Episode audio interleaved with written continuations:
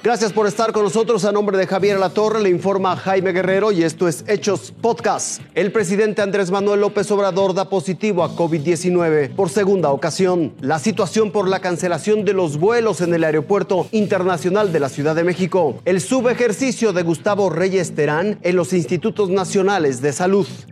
Vamos a iniciar la semana. Una borronca fue el aviso y lo que motivó al presidente López Obrador a someterse a una prueba COVID-19. voy a hacer la prueba más tarde, pero yo creo que es gripe. Diez horas después, el mandatario anunció en su cuenta de Twitter que dio positivo, que sus síntomas son leves, que permanecerá en aislamiento y con comunicación virtual. López Obrador se ha contagiado por segunda ocasión y cuenta con el refuerzo de la vacuna AstraZeneca, que antes ya había ofrecido un panorama del repunte de contagios que se vive en el país. Sí hay contagios crecientes, pero afortunadamente todavía no se refleja en hospitalizaciones y lo más importante en fallecimientos. En tanto que se perfila que este martes el presidente López Obrador tenga una comunicación virtual con cónsules y embajadores y la conferencia mañanera correrá a cargo del titular de gobernación Adán Augusto López. Irving Pineda, Fuerza Informativa Azteca.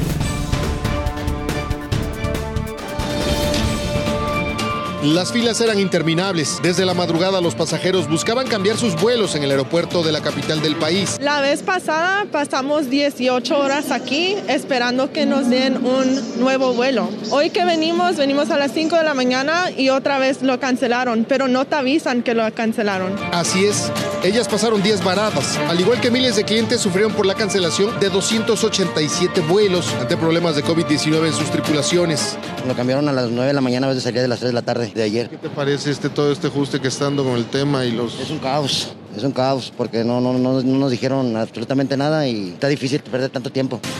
Este lunes 124 fueron reprogramados o cancelados en el aeropuerto. Se activaron módulos emergentes únicamente para cambios de vuelos. Estuvimos preguntando, los cambiaron de una fila a otra y no se sabe a qué hora va a salir. Ahí sale que está cancelado el vuelo muy mal, pues no me parece bien. De acuerdo a las aerolíneas, esta semana podrían quedar regularizadas las operaciones. Por lo pronto, las quejas continúan. Desde las tres y media de la mañana llegamos vuelo de Madrid, mi mujer, mi hijo y yo. Eh, aquí estamos esperando, llevamos, bueno, no sé, son cinco horas. Yo calculo, el problema es que puede que a las doce y media, que hay otro vuelo para Torreón, que es mi destino, también esté cancelado. Hasta el momento se ha anunciado que más de 40 vuelos sufrirán ajustes este martes.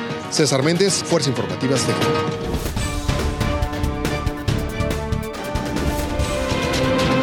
Siete días es lo que lleva esta mujer afuera de uno de los seis hospitales de alta especialidad en México. Su sobrino, un campesino de Puebla, está internado. Entró a urgencias y me lo tuvieron allí en una silla cuatro días con un diagnóstico muy grave. Hay una bacteria en su sangre. Aunque ya está en piso, los gastos no han faltado. Como paracetamol, como para el aparato para la presión, pero el que está al lado le han mandado a hacer cosas de medicamentos muy caros como de mil para arriba. Una compra de medicamentos que tuvieron que hacer las familias mexicanas porque la Comisión Coordinadora de Institutos Nacionales de Salud y Alta Especialidad, bajo la gestión de Gustavo Reyes Terán, no las realizó en el 2021. Así lo revela un informe sobre las finanzas y deuda pública de la Secretaría de Hacienda al tercer trimestre de ese año. Señala que en el programa de atención a la salud solo se ejerció el 13% del gasto corriente, que ascendió a 1.395 millones de pesos. Tuvo un ejercicio de solo 190 millones de pesos, 1.200 millones de pesos que se dejaron de ejercer en lo que se debía haber comprado de medicamentos, materiales de curación y servicios especializados científicos.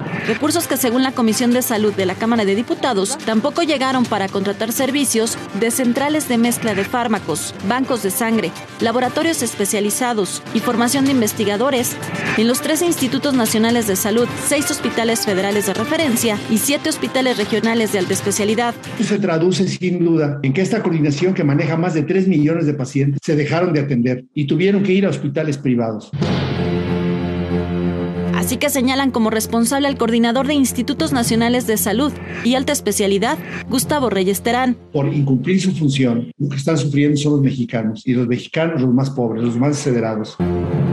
Desde el 28 de diciembre se solicitó la postura del doctor Reyes Terán sobre este subejercicio. Hasta el momento no hemos obtenido respuesta. Por lo pronto, esas fallas administrativas serán investigadas por los órganos correspondientes. Lo tiene que revisar la Autoridad Superior de la Federación. Mientras tanto, millones de mexicanos esperan tener los recursos necesarios para luchar por la salud de sus seres queridos. Itzel García Briones, Fuerza Informativa Azteca. Gracias por su compañía. Les seguiremos informando.